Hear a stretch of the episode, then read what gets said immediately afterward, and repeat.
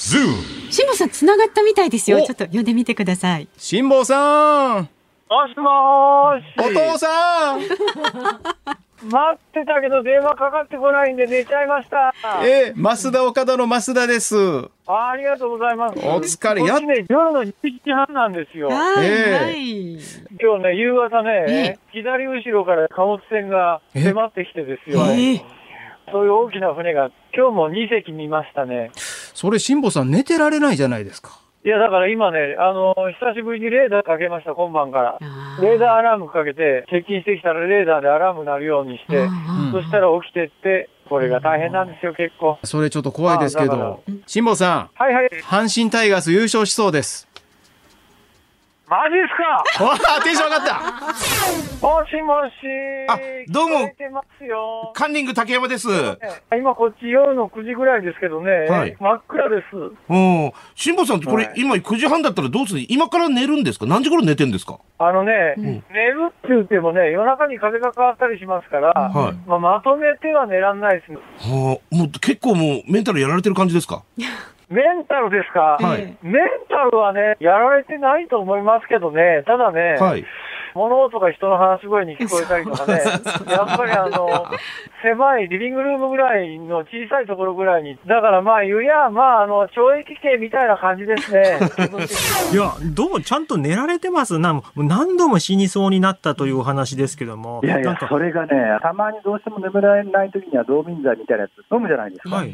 ところがですね、ヨットの上ではどんだけ眠れなくても絶対飲めないんですよ。飲んで眠っちゃった後で、なんかアラームが鳴って気がつかないとか、そういう。絶対その手の睡眠導入剤みたいなやつ飲めないんですよ。そうか、死活問題になっちゃう。この5ヶ月間、薬の休暇ですね、一切使ってなかったんです。ほいで、帰ってきましたよね。はいで、2週間、あ、睡眠導入剤飲んだらいいんだ、という安心感ですっごいよく眠れるんです。ええ何ですか、それ。なんかこう、トラウマみたいな感じでガバッと起きたりとか、それもないですか？ああ、だから一回だけうちのかみさんがね、ベッドの横に立った時に、なんか船の上と錯覚してですね、一人でいるはずなのに、寝てるところの横に人が立ってるっていうふうに錯覚したんですよ。これは恐ろしかったですね。それってもうただぐっすり寝てるだけじゃないですか。よく眠れるんですよ、これが。本当に。じゃあ、よ夜の眠りが浅い方は、冒険をすることをお勧めしましょう。それからあのダイエットしたい方、とにかくね、私は2週間で10キロ落ちましたから、苦労せずに一気に落ちます。全然説得力ないですけどね。ですよね。辛坊さん、有楽町にいつ帰ってくるんですか？10月4日に日本放送に帰るよ9月14日火曜日、時刻は午後3時半を回りました。FM93、AM1242 ニッポン放送をラジオでお聞きの皆さん、こんにちは。ますだおかだの増田です。パソコン、スマートフォンを使ってラジコでお聞きの皆さん、そしてポッドキャストでお聞きの皆さん、こんにちは。ニッポン放送の増山さやかです。辛坊治郎ズームそこまで言うか。この番組は辛坊さんが有楽町ニッポン放送のスタジオに復帰する10月4日まで日替わり助っ人パーソナリティが今一番気になる話題を忖度なく語るニュース解説番組です。毎週火曜日週替わりでお送りしていますが、今週の助っ人パーソナリティは増田岡田の増田秀彦さんです。よろしくお願いします。ちょっとお久しぶりね。今まあ1ヶ月ぶりぐらいですかね。、はいいやいや、もうとない思ってましたよ。いや、よかったです。いや、もう辛坊さん帰ってきてるわけでしょ？そうです。そうなんです。そうでしょ、はいうん出ないんですか？出ないんですよ。え、でもこの間ワイドなショー出てませんでした？そうなんですよ。私もそれね、ちょっとね、思ったんです。え？自分の番組は出ないのに。人の番組にはゲストでは行く。出てんじゃんと思い。これ、増山さん言わなあかんって。ですね。これ、増山さやかのそこまで言うかいぐらいね。俺言うた方がいいと思います。ちょっとね、お給据えますよ、今度。ねえ厳しく。どういうスタンスなんですかね、それね。本当ですよね。うん自由ですね。自由人です。いや、ほんまですよ。はいねえ。いや、だからね、今日はですね、実はまあまあ、あのえーゲストにね、あの経済評論家の常年司さんがあ、そうですそうです。えー来ていただけるということなので、まあ、自民党の総裁選をですね、まあ、ちょっと経済の面からちょっと解説していただこうかなと思ってるんですけれども、いやその自民党総裁選でいくと僕はねちょっと気にはなってるのが、はい高市さんなんですよね。おーそうですか。注はい目されてるっ。ていうのが、うん高市さんってめちゃくちゃ阪神タイガースのファンなんですよね。へえ。ええ意外と報道されてないのかな？どうなんかな？あちなみに増山さんあの、はいはい。えー高市さんの、うん。じゃあ六甲おろし事件ってご存知ですか？事件？知らない。知らない。意外と知らんのかな、あの2003年、はい。2003年に、えー高市さんがお正月の某スポーツ新聞の企画で、なんかなんか座談会かなんかあったんですよね、ええ。でそこで高市さんがもうめちゃくちゃ阪神ファンで、はい。今年阪神タイガースが優勝したら私は読売新聞の本社の前で、本社の前の道で、六甲おろしを歌います、歌いたいって言ったんですよ。あ、へえ。ええ、2003年に、ええじゃあその2003年に阪神タイガースがはい18年ぶりに優勝したんですよ。あらで、はい。高市さんは公約を果たしたんですよ。ちゃんと有言実行。いや、でもね、その読売新聞の本社ビルの前はなんかその道路許可の方の申請がちょっと難しかったみたいで、場所変えてはい、日本テレビの前で、高市さんが8匹でメガホン持って六甲おろしを歌わはったんですよ。んですか。めちゃくちゃファンらしいんですよね。ええで、ご本人曰く、いや、もう私は大好きですと。もう私は、もうラインバック、田淵、ブリーデンの時代から好きですって。増山さん、ポッカンでしょ？え？ポッカンでしょこれもう1970年代の後半からも好きってことですから随ね。分とね、ファン歴長いですね。その国会議員になって一番嬉しかったことなんですか？って聞かれて、あ、江本さんに会えたことです。ね、当時江本さんも議員されてましたから。ええうん、そういうの結構ね、過去ね、阪神大学に対する熱いトークってずーっとされてきてるんですよ。うんうんええ。で、なんかね、一時ね、あの、い基本的にはちょっとイケメンが好きみたいで、ああ。ええ過去、真由美選手とかね。ええ新庄選手とか、ええ新庄選手に関してはかなり好きだったみたいへでえ、その当時のインタビューなんかに書いてたのが、ええもう理想のデートは、うん。新庄さんと大阪の道頓堀を 歩きながら、そして、カニすきが食べたいですえなんかでもちょっと身近に感じますね。そういうことおっしゃってたんだってええ思うと。その一緒にカニすきを食べて、お鍋から出る湯気の向こうの彼を見たい、みたいな。リアル結構熱いこと言うてはって。うんで、でもその時ちょうど新庄さんが後に結婚される大河内志保さんとちょうどなんかお付き合いされてるっていうのが表に出たええタイミングで、うんその高市さんは、もうなんで一人でいてくれなかったのみたいな。感じのことをね、あの当時の取材とかで、まあ語ってはるんですけど、同じように高市さんと同じように、まあ阪神タイガースが好きな、いわゆるあの、女性政治家の方がはい、もう一方いらっしゃるんですけど、ええええご存知ですか？どなたですか？えー兵庫県芦屋出身、はい。東京都知事の小池さんでございます。はタイガースファンなんですか？そうなんです。あ小池さんって、小池さんすごいのが、そのだから阪神が優勝した2003年のね、ええその優勝メンバーである今岡選手。はい。今はね、ロッテでコーチされてるかな。その今岡選手の講演会の会長もされてたんですよ。そうなんですか。全然それでも表に出してないですよね。都知事だからですかね、今ね。いや、ど、あ、ああ、東京やから？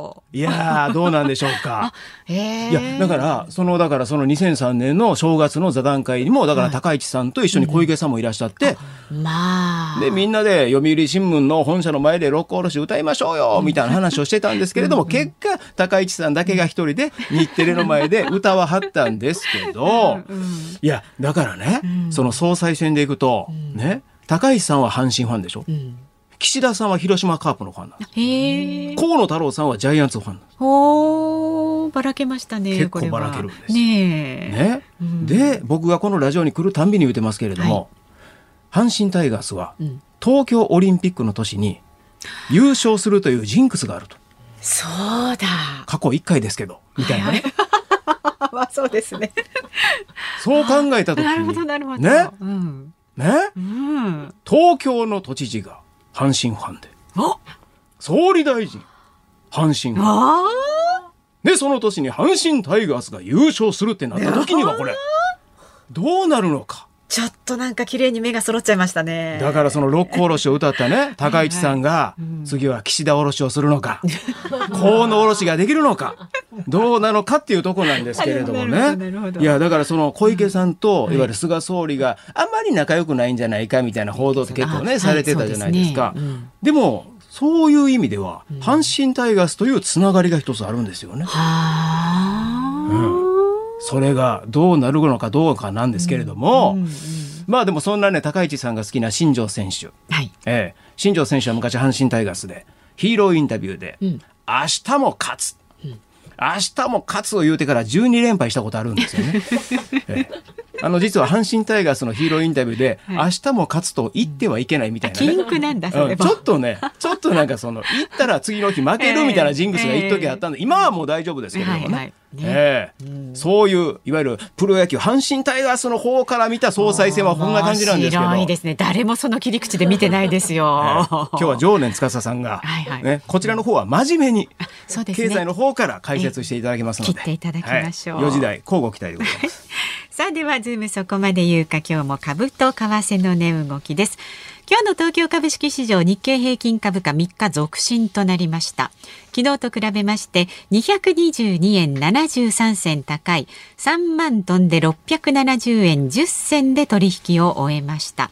バブル期の1990年8月以来およそ31年ぶりの高値になりました。新たな経済対策への期待感や新型コロナの新規感染者数が減少傾向にあることなどが安心材料となりまして午前には3万795円まで上昇する場面もありました。で、為替相場は現在1ドル110円10銭付近で取引されています。こちらは昨日のこの時間と変わらずとなっています。今日のズームそこまで言うか、今ね、ご紹介にありましたように、4時台に取り上げるニュースは、自民党総裁、えー候補の経済政策、経済政策を徹底比較していきます。経済評論家の常年司さん、スタジオに生出演です。で、5時台なんですが、プロ野球セリーグ首位阪神タイガース、ヤクルトスワローズと今日から2連戦ということでも、ここはまたね、増田さんの視点から、ズームしていただきますので。やっぱこの話を待ってるね、4人のリスナーがいますから。随分スポットが狭いですね。あのお送りしますんでね、ご期待ください。番組ではラジオの前のあなたからのご意見お待ちしております。メールは z o o m zoom アットマーク一二四二ドットコム。番組を聞いての感想はツイッターでもつぶやいてください。ハッシュタグ漢字で辛坊治郎、カタカナでズーム、ハッシュタグ辛坊治郎ズームでつぶやいてください。この後は昨日の夕方から今日この時間までのニュースを振り返るズームフラッシュです。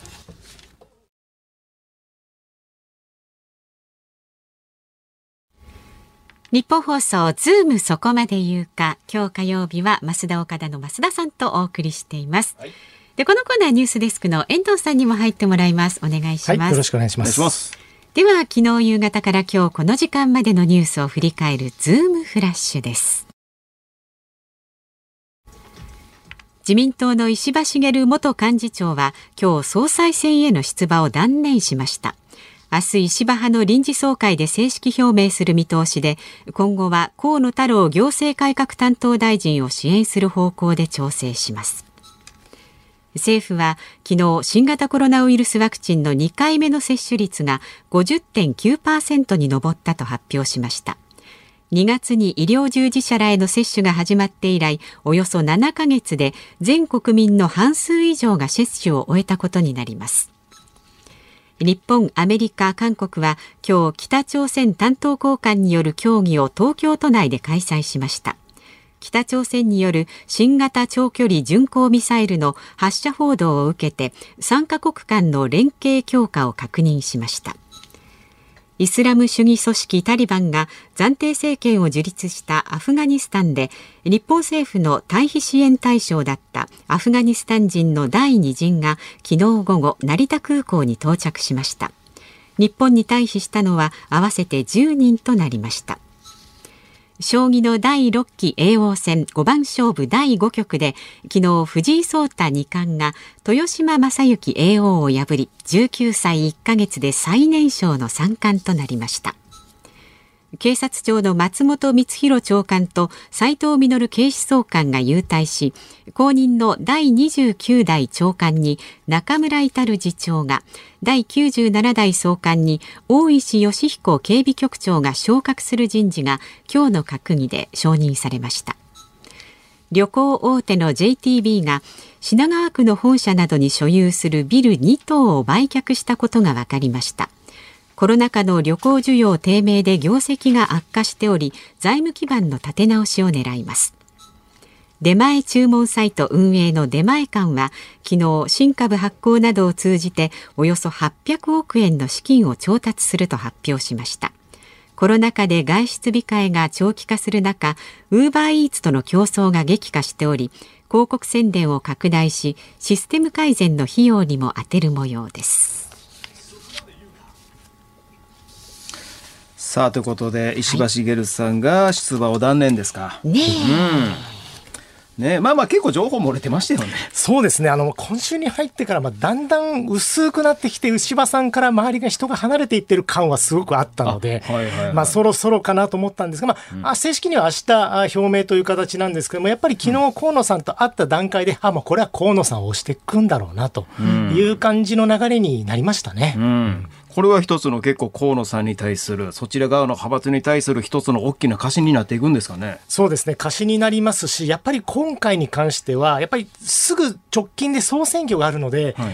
やっぱり高市さん、岸田さんに比べると、河野さんはやっぱりワクチンのプラス点が多いということもありますし、まあ58歳ということで世代交代も見込めるだろうと。で、二階さんが辞めると言ってますんで、ここで一回に世代交代を図って、まあ河野さんの時代にしたいということで、あの中堅とか若手の議員、あのこれあのどの派閥というのは関係なくてですね、今日も若手のおメンバーが集まって河野さんを押そうという話になってますんで、え徐々に河野さんの動きが大きくなってきているという感じですから、まあ、あのそういう意味ではセ・リーグ、パ・リーグのペナントレース並みに面白くなってきているという感じですかね。そうですか。ほう。阪神、広島、巨人ですからね。そうです。うん、ヤクルトは、ヤクルヤクルトは、ね、石破さんとこのファンね石破さんは、まあ、ずもともとやっぱ島根とか鳥取の方が選挙区ですから、僕カープかと思ったら、うん電車不安ですね。あ、電車、電車だったら電阪神ですね。鉄さんかなと思ったらそうでもない。はい、電子 C って言ったら阪神ファンですね。でもまあ、アイドルファンですからね、野球のことは僕あんまり聞いたことないですね、石破さんからは。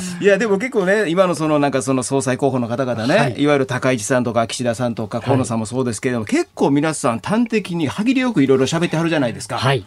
そこにあの独特な言い回しのね、はい。石破さんの喋りが入ってきたらどうなんのかなと思ってましたけど。ええ実はもうかなりそういう意味では、その世論調査をしてもはい、大体やっぱりこう、河野さんが1位、で、2位は出馬表明してないんだけど、なぜか石破さん、はい。で、3位が岸田さんで、高市さんって順番だったんですけど、要はこの2位の石破さんが今回出馬をしなかったことによって、そのままの票がその河野さんに上積みになるのか、うん。やっぱり石破派というのも17人いますけど、それがもう一本化して、えー、押そうという、河野さんを押そうという感じもやっぱなさそうな雰囲気もありますので、それがどう分散されていくかということと、やっぱり石破さんのもともと持っている、まあ、前回は菅さんに敗れた時にはそこまで目立ちませんでした。やっぱり地方票はやっぱり石破さんある程度強かろうというのもありますんで、この地方票の386がどこに分散されていくかっていうのは結構注目ですよね。なるほど。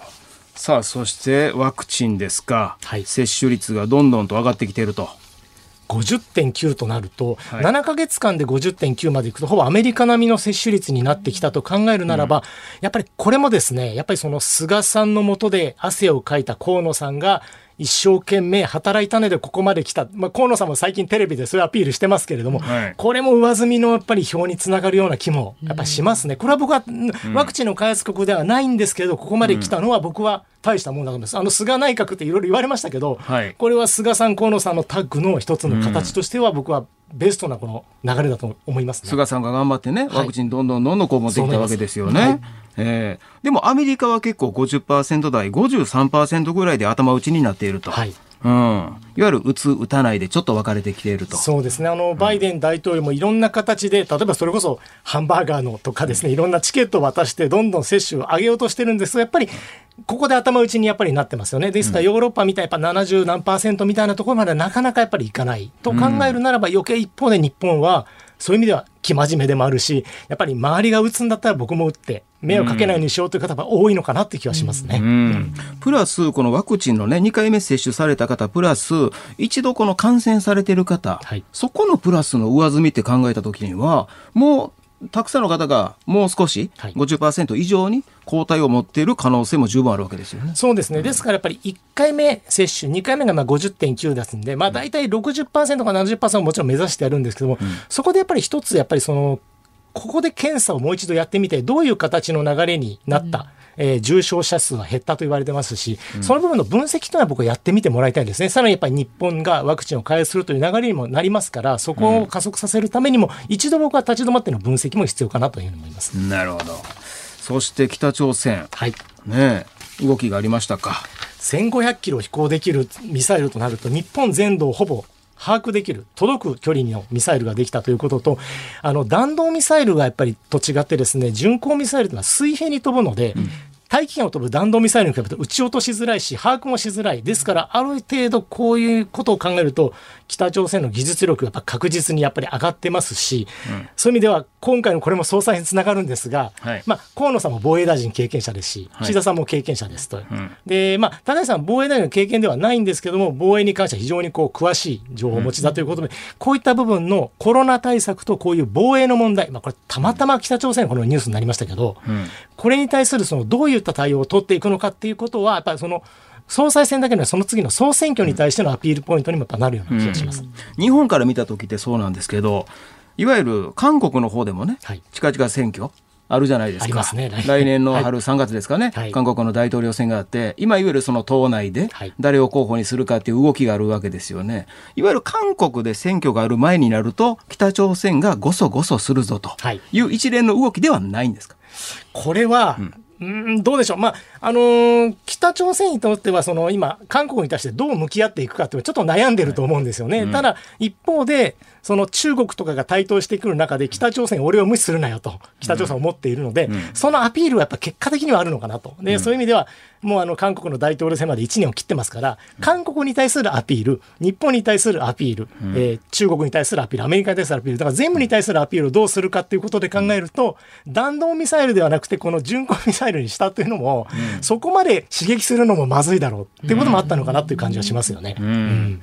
いわゆるこのね、ミサイルのことがあって、分かりましたと、韓国がね、分かりましたと、ちょっと話しますからっていう話をね、いわゆる日米と韓国のこの会合のところで、はい。ちょっとそこでね、なんかちょっと力が発揮できた、何かがアピールすると、国内向けには、韓国の国内向けには、いわゆる今の政権のアピールにはなるわけですよ、なりますよね。ってなると、北朝鮮側に対して一つの貸し借りの、うん、仮に、ね、いや、北朝鮮側からしたら、これ一つの貸しやで、みたいな、はそういう、いわゆる、まあまあ、これまでのパターンの、うん、手段を取ってきてる延長じゃないかという見られ方は当然されますよね。されますよね、ですからやっぱりそういう意味では、北朝鮮が今度どういうまた動きを取ってくるのかっていうことでいうと、まあ、キム・ジョンウンさんが40キロが痩せてる映像が出てるじゃないですか。ねえやっぱり相当やっぱり国外に対してどう向き合うのかに対しても苦しんでるような感じはすごくしますよね。うん。さあ、そして、えー、ちょっと JTB さんの、はいね、ビちょっとルね、2棟問題売ですよねね。本社ビルを売却。はやっぱり過去最大の赤字になりましたし、従業員も7000人以上やっぱりカットしてますから、これ次やるとなると、ここしかもうなかったんでしょうね。はあ、いわゆる売却してそこはそのまま使用しますってことなんですかね。そうですね。ですから、ええ電通と同じような形になってきますが、売却先がどこかというのはまだ明らかにはなっていないということですね。なるほど。はい。時間ですかね。時間ですはい、すみません、ごめんなさい。以上、ズームフラッシュでした。9月14日火曜日、時刻は午後4時を回りました。東京有楽町日本放送第3スタジオから、増田岡田の増田秀彦と、日本放送の増山さやかでお送りしています。ここでね、ご意見ご紹介していきます。ありがとうございます。神奈川県の粉々チーズさん43歳男性の方。増田さん、道路交通量の調査員が廃止になるというニュースご存知でしたほう、あの、かカチャカチャカチャカチャね。あ人がこう数えるね。お金がない大学生の頃よくアルバイトをしてお世話になったものです、うん。増田さんは学生時代や若手の頃どんなアルバイトしていましたか？というね。いや、それはもう大学生、そして漫才師になって1年目結構バイトしましたよ。えードミノピザの配送、引っ越し屋さん、スイミングスクールのコーチ、コンビニ3店舗、えー学研の訪問販売、教材のね、えーあとわらび餅の移動販売。多岐にわたりすぎですね。わらび餅の移動販売で関東ないんじゃないですか？大阪の方では結構夏になったら来るんですよ、軽トラで。わらび餅、ですねえ聞いたことない。かき氷。ないないない。焼き芋ぐらいしかないです、冷たいわらび餅にきな粉たっぷり。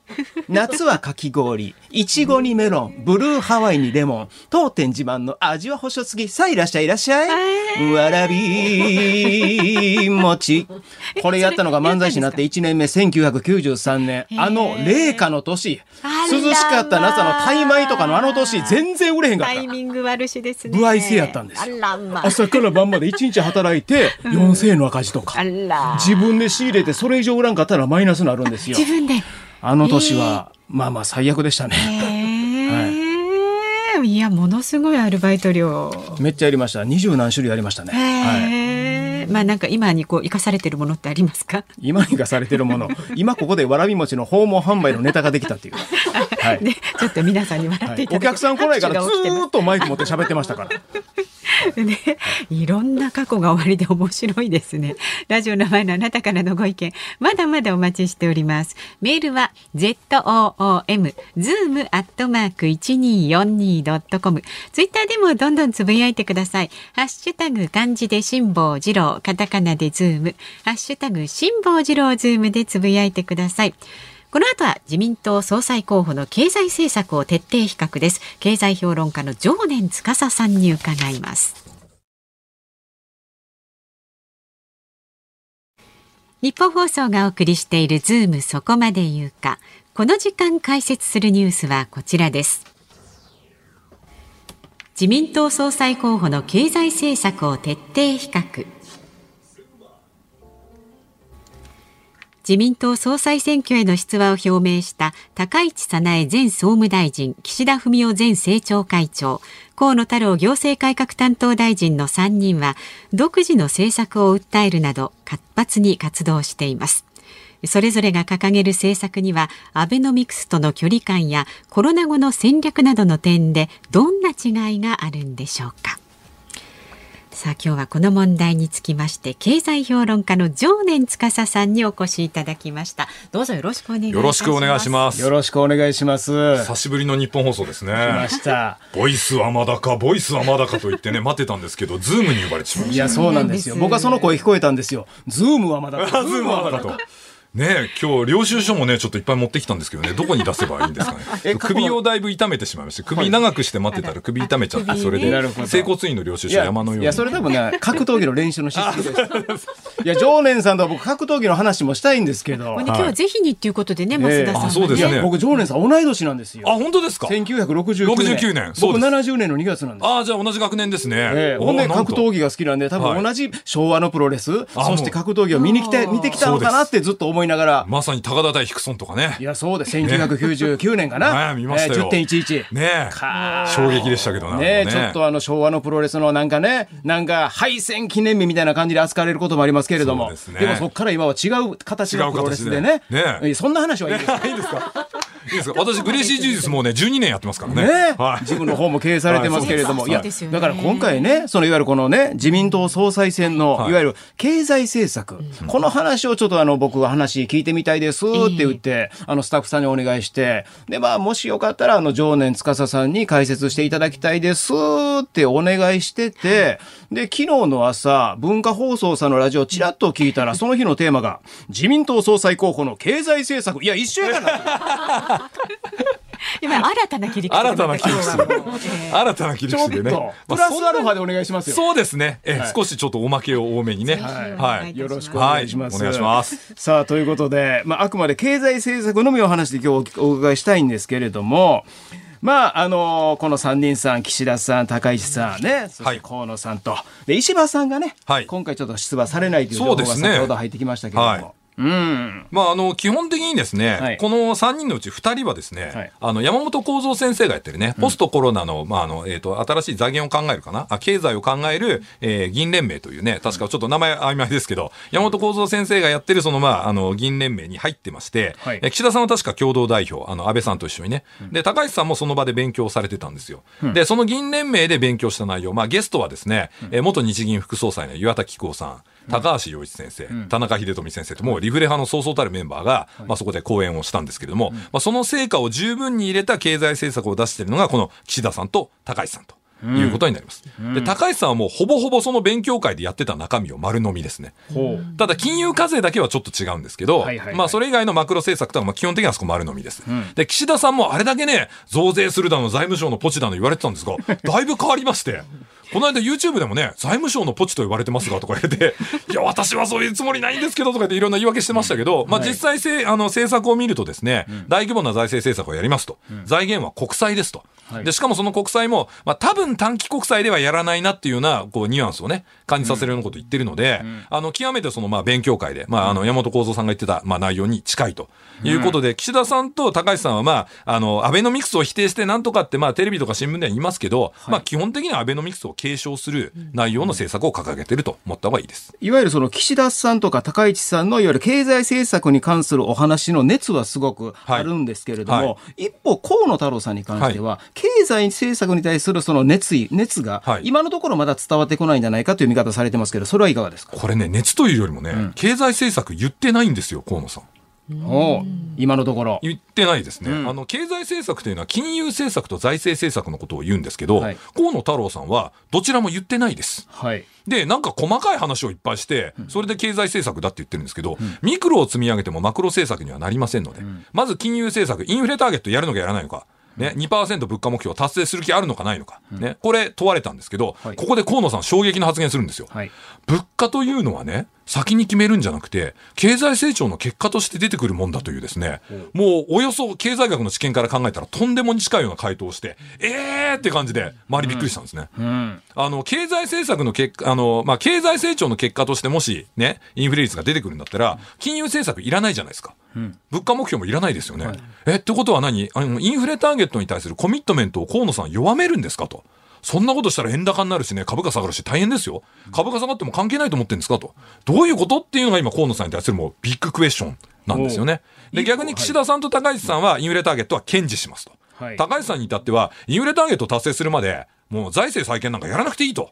はい非常に頼もしいこと言ってくれてるので、はい全然違います、河野さんとスタンスが。いわゆるその物価安定目標2%、はいそしてまあ高市さんに関してはプライマリーバランスですよね。はい。はいもうこれプライマリーバランスもう考えないと。もう物価目標達成するまでは考えませんと言ってますね。ここまでしっかり明言したことではなかなかないねこれなかなかないですね。安倍さんでもここまで言わなかったので、あの、アベノミクスバージョン2、まあ、アベノミクスブーストバージョンみたいな感じですね、高市さんはね。はい。で、河野さんに関しては、雇用重視、ね、企業に法人税の減税、うん。こちらに関して明言されてるみたいなんですけれども、何の効果もないですね、こんなのね。いわゆる法人税の減税するということは、まあまあ、いわゆる、えーまあ、お給料をはい。たくさん払った企業であるとか、、はい。わゆる設備投資をしたりとか、はい。い、わゆるその内部留保の問題になってくるわけですか？まあ、そのね、内部留保に関しては実はちょっと高市さんがいまいちな政策を言ってるのではいはいはい、まあこれまた後で解説しますけどはいはい、あの、基本的にその失業率をえー決めるファクターというのは何かというと、これ物価なんですね。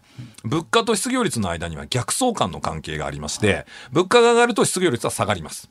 なので、物価目標をしっかり達成することが失業を下げるために一番大事なんですよ。はいで雇用を考えるなら金融政策絶対言わなきゃいけないのに、金融政策でそんな曖昧なことを言っておいて、で、たくさん雇ったら法人税を安くしますなんて、そんなミクロの細けいこと言ってね、何の役にも立ちません、こんなの。やっても雇用は増えません、残念ながら、河野さん。もう勉強して出直してこいって感じですね。今後3人さんでね、討論とかしたときに、はいもうちょっとそこに河野さんに関してははい。厚みが出てくる可能性ありますか、これは逆に高市さんと岸田さんが突っ込むべきですね。河野さん、あの言い方すると、インフレターゲットやらないみたいな市場が受け取って、はい。あの株価は大暴落、あのものすごい円高進むかもしれませんが、そういうご認識でいいんですかっていうことをビシッと聞いた方が、私はいいと思いますね。でもそんな河野さんを支持されている、はい。すごく若手の議員さんがたくさんいらっしゃるってことなんですけれども、はい。そういう方々もそのいわゆるその経済政策、はい。財政出動的な面は、はい。い、わゆる同じ考えという感じなんですかね。そこれこは、まあ、あの、一部の方ね、分かってる方もいるみたいですが、まあ、例えば、その、岸田さんの場合は山本幸三さんがついてますよね。で、あの、高市さんの場合は、まあ、いろんな人いるんですけれども、まあ、ちょっとあの、えっ、と、飯田康之さんね、まあ、昔この日本放送でボイスと一緒にやってた、はい。飯田康之さんとか、まあ、あとは兄弟の藤井聡さんなんかが応援してるというのを聞いてるのでまあ、ちょっと多少考え違う人もいますけど、あの、まあ、財政出動を増やさなきゃいけないし、えーその、まあ、えー財源は国債で、確保しなきゃいけないし、まあそれはしばらく返さなくていいんだっていうところはまあ共通しているので、まあそういう点ではそのまあ信頼できると言ったらあれですけど、まあ行動が予想しやすいブレーンがついているのがこのお二人なんですが、はい河野さんに一体経済政策の誰ついてるのかと。財務省、財務省じゃないのみたいな。ほう。感じで、だからひょっとしたら河野さんの場合、あの来年の参院選終わったらいきなり増税とか言い出しかねないなと思ってちょっと心配してます。その辺の増税のタイミングですよね。はいはい。いわゆる減税に関しては、まあまあ、あのね、きえー河野さんに関しては、その法人減税の話はされてますけれども、はい出されてますけど、いわゆる消費税減税とかね、いろんな他に関する減税に関して組み込んだ発言されてるのって、はい今のところどんな感じなんでしょうか？これね、ちょっと残念ながらですね、あの、まあ、河野さんは、その、まあ、消費税減税は言わないし、はい。まあ他の二人も実は消費税減税は言わなくて、はい。まあ、唯一、まあ、結構はっきり言ったのは岸田さんが、消費税は触りませんと。上げもしないし、下げもしないと。いうことは、まあ、はっきり言ってるんですね。で、高市さんはその、投資増税、それから、あと、えー内部留保増税、はい。ね、あとまあ炭素税はもう全員言っちゃってるので、まあ減税を語ってる人は誰もいなくて、唯一消費税は上げませんとコミットしたのがまあ岸田さん。まあ高市さんも消費税は上げないと思いますけど、そんな状況ですので、まああの3人の候補誰がなってもですね、どっかのタイミングでは増税っていうこう財務省理論が出てきてしまう恐れはちょっとあると思って。そのタイミングですよね。はい。いわゆるはい増税するタイミングで誰が早いとか誰が遅いとか、その辺のなんかはい、ありますよ。考えてありますよ。ありますありますはい。これはですね、まず一番早あくまでね、あくまであくまで表面さんの見方ね。はい、今言ってることね、はい言ってることを表面上のその字面で、まあ、解釈すると、はい河野さんは、まあ、一番早く増税がコミットできるような曖昧な言い方をしてますね。はい。だから現在の周りのブレーンもね、はい。いない状態も考えたときには、そうですね。まあ、いけないことはないとは思うんですけれども、ええ。はい、もう今。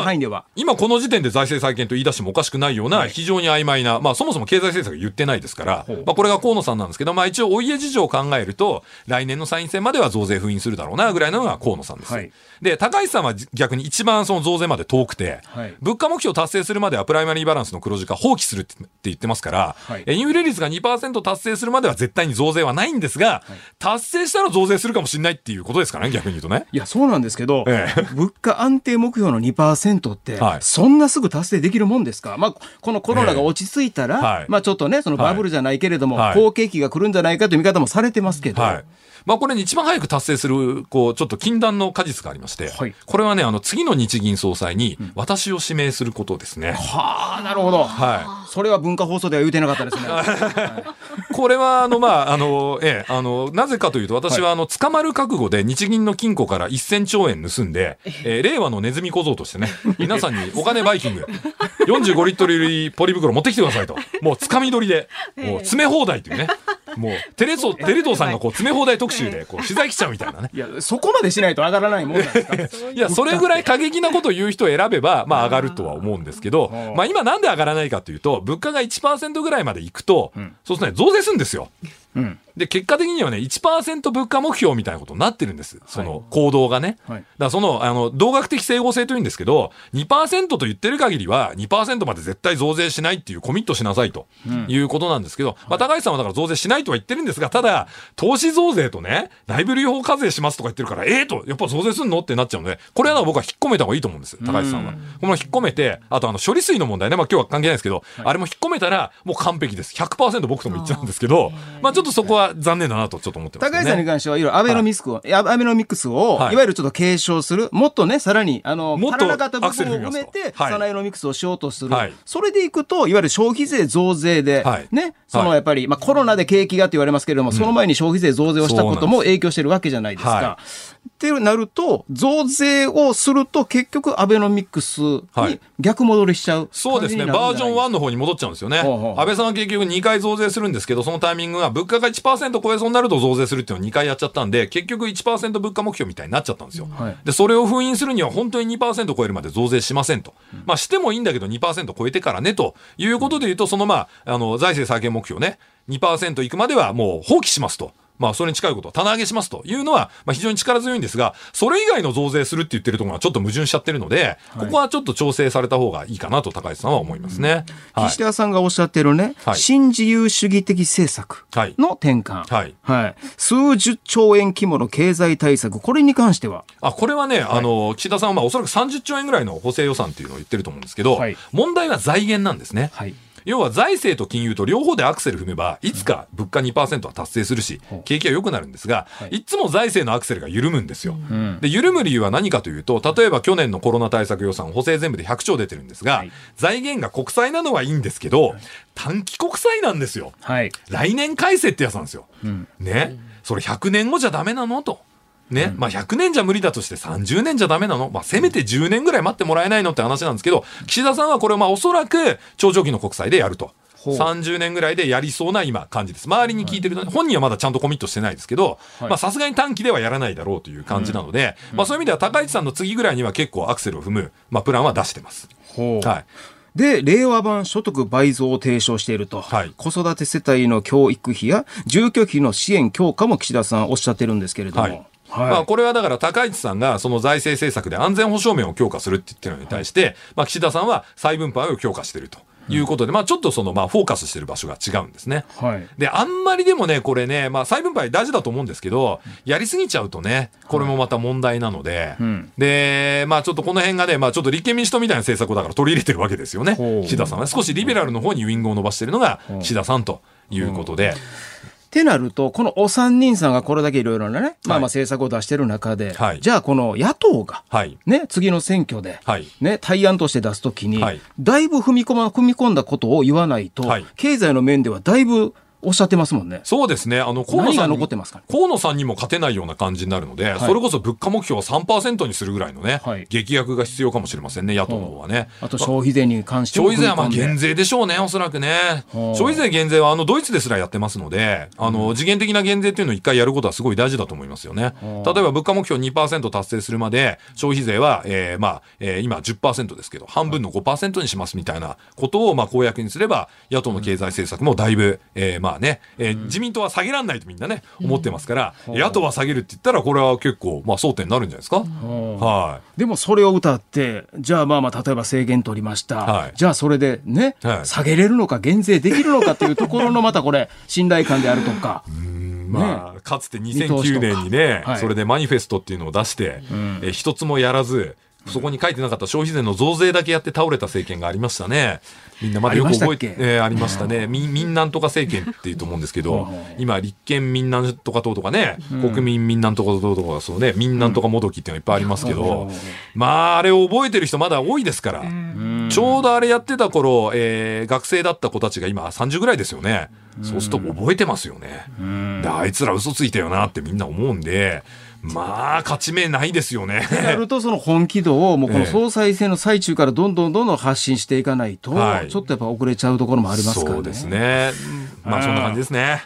じゃあ、この3人さんに関して、常念さんがさらにここ、この人に関してはここを踏み込んでほしいというところをちょっとはい、ポイントがありましたらお願いします。はい、まず改めて。河野はい、河野さんについてはね、まず経済政策をちゃんと言ってください、コミットしてくださいと、はい。金融政策と財政政策どうするのかと、はい。で特に、えーえー経済成長の結果としてインフレがあるというご認識は完全に間違っているので、これは捨てていただかないと、日本経済マイナスでしかないとはい思ってます。それから高市さんはですね、非常にいいんですけど、ちょっとね、ミクロの政策がそのマクロの政策と矛盾しているところがあるんですね。で要はその物価、えー目標を達成するまでは、プライマリーバランスの黒字化放棄するって言ってるということは、財政再建しないってことですよね。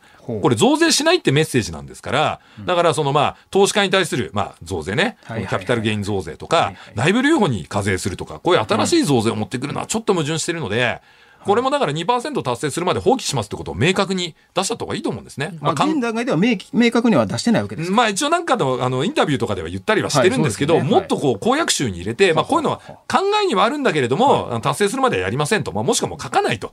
もうとりあえず現時点では考えないからもうやめますっていうふうに言っちゃうと。いうのがいいかなと。で、あと岸田さんに関してはですね、財源を国債でやるってところまで踏み込んだのはいいんですけど、はい。超長期国債でやりますと。30年以上ですっていうことをね、ビシッとね、年限をやっぱりね、あの、コミットすることですね。で、それはもう日銀に買い取ってもらいますと。で、財源はシニョレッジですと。通貨発行益ですと。なるほどいうこともはっきり言えば、まあこれ山本幸三先生がそういうふうに言えっていうふうに言ってると思うんで、うんそこまで踏み込めば岸田さんもすごいなと。もう高市さんとほとんど変わんなくなっちゃいますね、そこまでいくとね。はい。で、まあ理想的には最終的にはもう日銀総裁を常年さんにするってことですねそうですね。まあ私オファーあればいつでも行ってね、あの令和のネズミ小僧、まあ捕まる覚悟でね、やろうかなと。大丈夫ですか？全部うまくいってそれでひっくり返るってことないですか？それ大丈夫ですね？大丈夫だと思うんですけどね。ええさあ今日はね本当にお忙しい中直前までね別のお仕事されていたんですけれどもねねご登場いただきましたそうですよ今ビジネス社本も出されてますからね。はい発売されています、日本分断計画、はい。こちらねぜひお求めになってください、はい。ということで経済評論家の常年司さんでした。どうもありがとうございまありがとうございましありがとうございまた。9月14日火曜日時刻は午後5時を回りました。増田岡田の増田です。日本放送の増山さやかです。ズームそこまで言うか。この番組は辛坊治郎さんが有楽町日本放送のスタジオに復帰するその日まで毎週火曜日週替わりでお送りしています。今日は増田さんとお送りしています。はいもうね、今メールとかちょっとわらび餅で餅切り。餅餅だけに餅だけにうまいさすが そこまで言うか そこまで言うか。文京区の47歳切り落としバームクーヘンさん。あそれも美味しそう美味しそうですね。増田さん、わらび餅の移動販売をされていたのですか？はい私は名古屋の出身ですが、名古屋にはありましたよと。ほで、昔迷子になって交番に届けられたんですが、迎えに来てくれた父が、んもなかの器に入ったわらび餅を買ってくれて、泣き止んだのを今でも覚えています。久しぶりに食べたくなりました。いや今でも大阪でもね車で売りに来ますからねわらび餅だからどこまで売りに来るかそのちょっと静岡ぐらいはどうなのかっていうちょっとなんかの辺境だったりね。だからわらび餅に関してはうるさいんですよ。だからわらび餅ってもう一日冷蔵庫置いとったら白くなっちゃいますからね。はい透明なやつが白くなっちゃいますから、冷蔵庫に入れとくのであれば、お水に浸して、お水に浸して冷蔵庫に入れとく方がいいです。え、わらび餅を？はい。ほんならまだ透明感が、まあ、あの、保たれて、硬くならないことが多いです。あ、そうなんですか。一応もうわらび餅評論家ですから。はい。さすが売ってただけあります、ね。常常年わらびです。なぜ常年ですか。はいえっとね、こちらもわらび餅です。多摩市のこんな幸せな番組でした、この番組。もっと経済とか政治の話して、こう、なんか、ピリピリしてませんでした。わらび餅。あ、お餅、お願いします。はい。えーっとですね、58歳の男性多摩市の増田岡村さん。野間です。えーわらび餅の移動販売は、あ、神奈川県相模原市で見たことあります。おお、ありますか。いつもご陽気なおっちゃんがやっていたので、うんあのおっちゃん多分関西人だったんだろうな。移動販売のわらび餅あるなんてやっぱり東京と大阪って違いますねと。まあご陽気なおっちゃんイコール関西人になってますけど。ええね、移動販売自体がね、もう少なくなってますから、我々子供の頃はね、ねわらび餅、ロバのパン。ロバのパンは関東の方わからんかな？ロバのおじさん、金からりん、金からりん。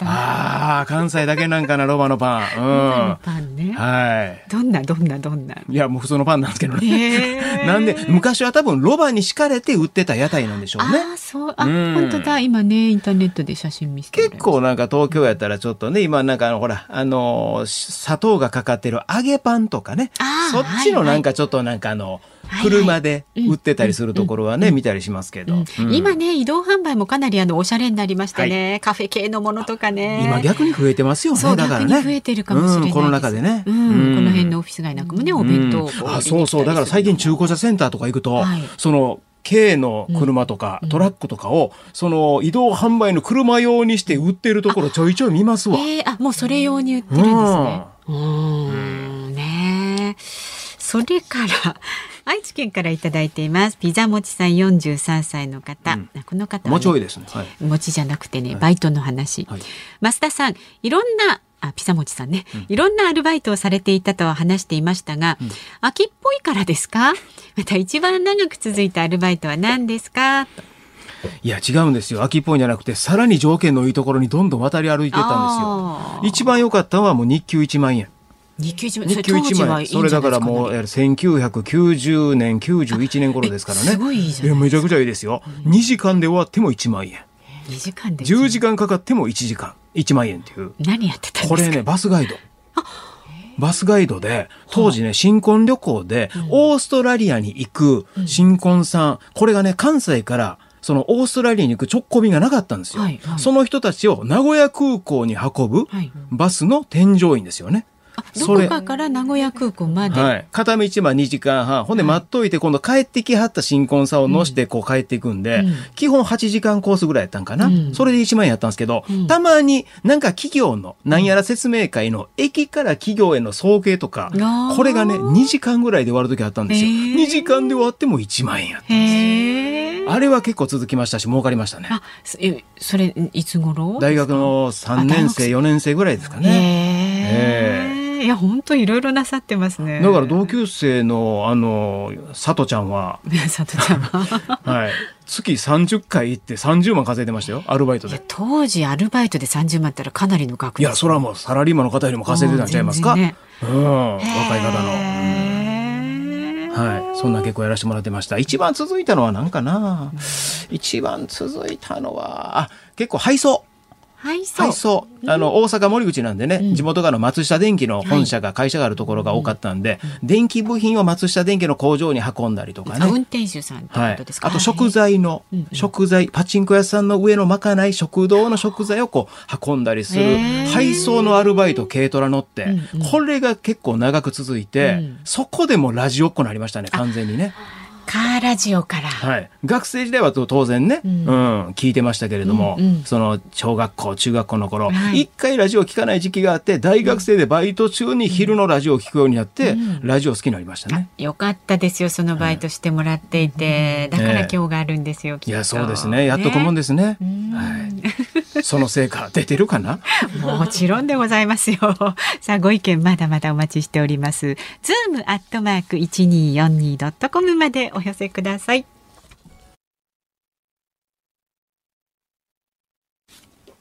ニッポン放送ズームそこまで言うか。この時間特集するニュースはこちらです。プロ野球セリーグ首位阪神タイガースヤクルトスワローズと今日から2連戦。プロ野球今日は3位の東京ヤクルトスワローズと3.5ゲーム差で首位に立つ阪神タイガースが対戦します。そして2位の読売ジャイアンツと5位の横浜 DNA ベイスターズとの対戦はこの後の日本放送ショーアップナイターでお届けいたします。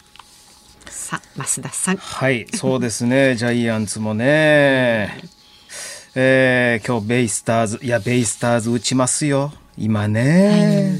えー、東京ドームで。かあ。いや、そうなんですよ。阪神もね、決してね、今絶好調ではないんですよね。あ、うんそうですか。ただこの前にね、ちょっとあの、ジャイアンツに、ジャイアンツにも、もう感動的な、えー逆転勝ちを、それで連勝して、そこからちょっと勢いに、まあ、乗っかりかけてはいるんですけれども、逆にそのタイミングで、ジャイアンツがちょっと調子を落としてる感じで今、2位がジャイアンツ、はい。3位がヤクルトってことなんですけれども、ちょっとヤクルトが不気味不気味やなというところで、えー今日と明日、神宮球場で、阪神対、ヤクルト対阪神行われるわけなんですよね。えー3ゲーム差、えー貯金16で挑むわけなんですけれども、まあ、これもまあ注目ではあるんですよね。うん。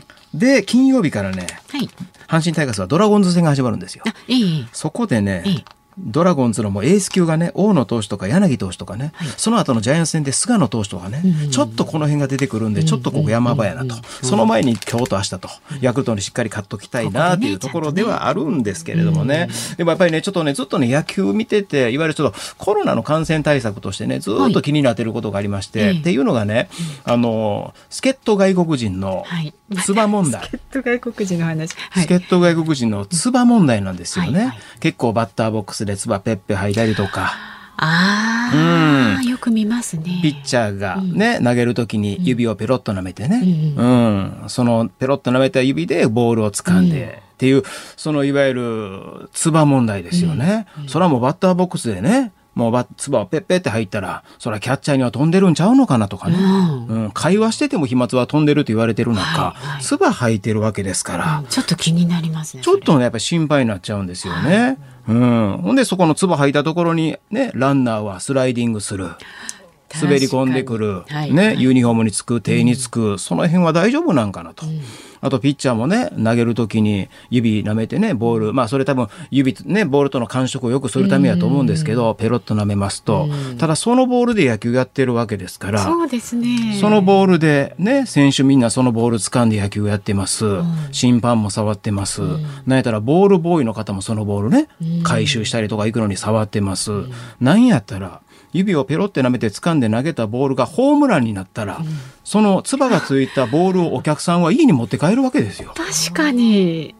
もう気にしだしたらね、キリがないんです。ですね。あと道具もあるんですよね。バッターが最近肘当てとかねええ、プロテクター、うん、すね当てとかしてるんですけど、ヒットでランナー出ます。なベースのところで、そのプロテクターを外すんですよね。まずまあまあすねかな。すねのとこは外したりとか、肘のとこ外したりするときに、違うところを外すのに一回その道具を口に加えたりするね。ああ、うん。で、その口に加えた道具とかを取りに来たコーチであるとか、ボールボーイに渡すわけですよね。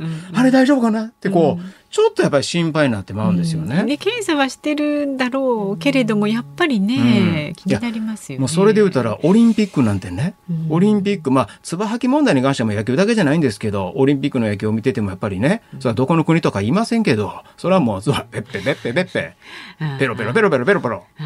あやっぱりめちゃくちゃやっぱり、それによって、いや、日本代表選手で大丈夫かなってこう、ええ。違う心配とかー、ええ。うん、しちゃってて、いや、こういう話をね、僕、大阪のラジオでは、もう去年の2月3月、去年の開幕前のオープン戦見てて気づいてたから指摘にはして、指摘はしてたんですよ。はい。ただ、だからそれをね、いわゆる審判であるとか、球団であるとか、連盟であるとか、なんかそういうところでの、なんかいわゆる感染対策の中に含まれてないのかな。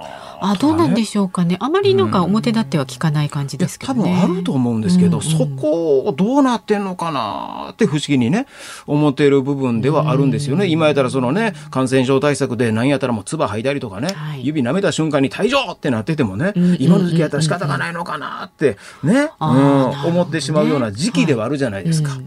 ただその野球界で最近ねその感染がねバッて広がってないということはまあそれはもう今は大丈夫なのか、うんそれぐらいは大丈夫やねんでっていうのが後々後々振り返った時に、今を振り返った時に、そういうのがね証明されたり分かるのかもしれないんですけど、いやだからこれは別にね批判じゃないんですよ、批判じゃなくてもう心配で、心配で、うん気になったらもうね。いやそうなんですよ。気になってしょうがない。うん、心配と、あとやっぱり例えばね、いわゆるその飲食店であるとかね、いろんな商売されてる方は、今、飛沫対策とかでね、営業ができなかったりとか、させられてる中、もし自分が商売してて、自分が商売してて、営業できませんと。うんで、家に帰りました。テレビつけました。外国人の方が日本に来て仕事してる。唾を吐きながら野球をしてる。ってなった時に、ちょっと理不尽に感じひんのかな。うん。っていうのが僕は野球ファンやから、んちょっとそこはね気まずくちょっと思ってしまう個人的にははい部分があるんです。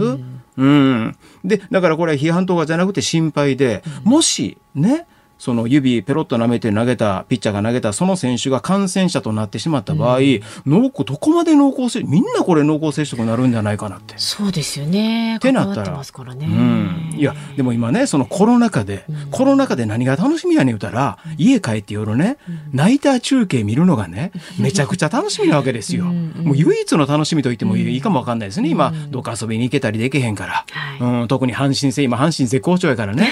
見たいじゃないですか。応援したいですね。もしそんなんで感染が広まったら、そそれが奪い取られるそれがなくなるって思ったら、もう悲しくて仕方がないし、それでシーズンが止まったりとか、なんか選手がね試合できなくなったりってした時に、それはめちゃくちゃ悲しいよなってなんかちょっと。新しい気遣いっていうか新しいルールみたいな形でね、うん掲げてもいいような感じもしますよね。なんかその辺どうなってんのかなってちょっとね気になるのと心配になるんですよね。いやだからね今のところその感染がバって広がってる感じではないので、はいこのまま残りシーズン少ないですし、いや今絶好調なんで 今シーズンに限っては今シーズンに限ってはというかねあの あのオリンピックの年ですからね、はぜひ残りねま、うん、あともう30試合40試合とかなってきてますけれども、このまま何事もなく、プロ野球公式戦が最後まで、そしてクライマックスシリーズ、日本シリーズと見れますようにね。祈っております、はい心配しながら祈っております、そうですね、はい。ちなみにニッポン放送今夜は東京ドームから巨人対 DNA 戦をお送りいたしますのでね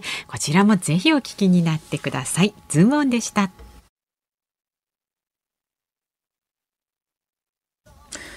お送りしてますのは私増田岡田の増田が選曲しましたドリームパーク野球場へ行こうです、うん。野球場へ行こうですね、はい。行こうじゃなくて行こうですね。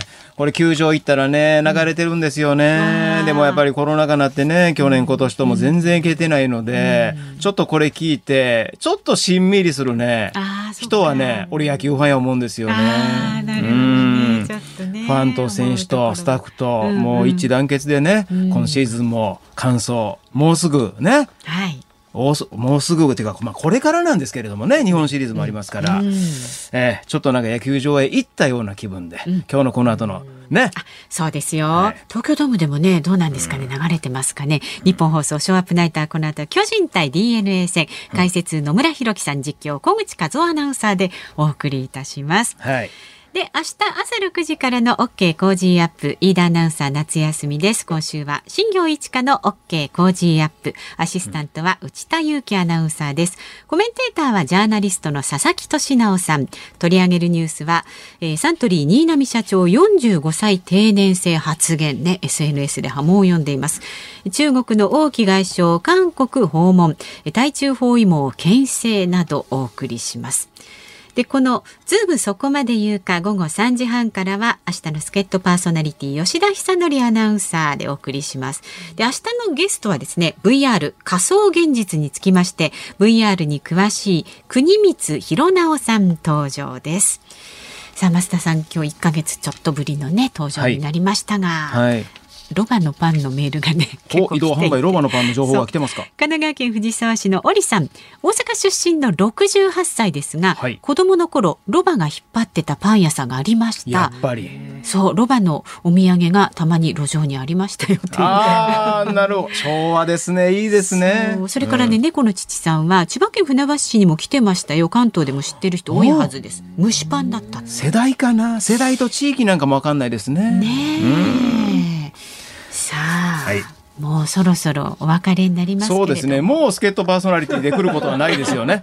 今度はちょっと辛坊さんとね、あのゲストで戦ってください。激論そうですね。交わしてください。阪神タイガースが優勝し優勝した時は専門家で4時台に来ます、はい、そうですね。たっぷり思いの丈その時は語ってくださ。はいい、その時はよろしくお願いします、はい。さあ、ズームそこまで言うか。ここまでのお相手は増田岡田の増田と日本放送の増山さやかでした。また聞いてちょうだい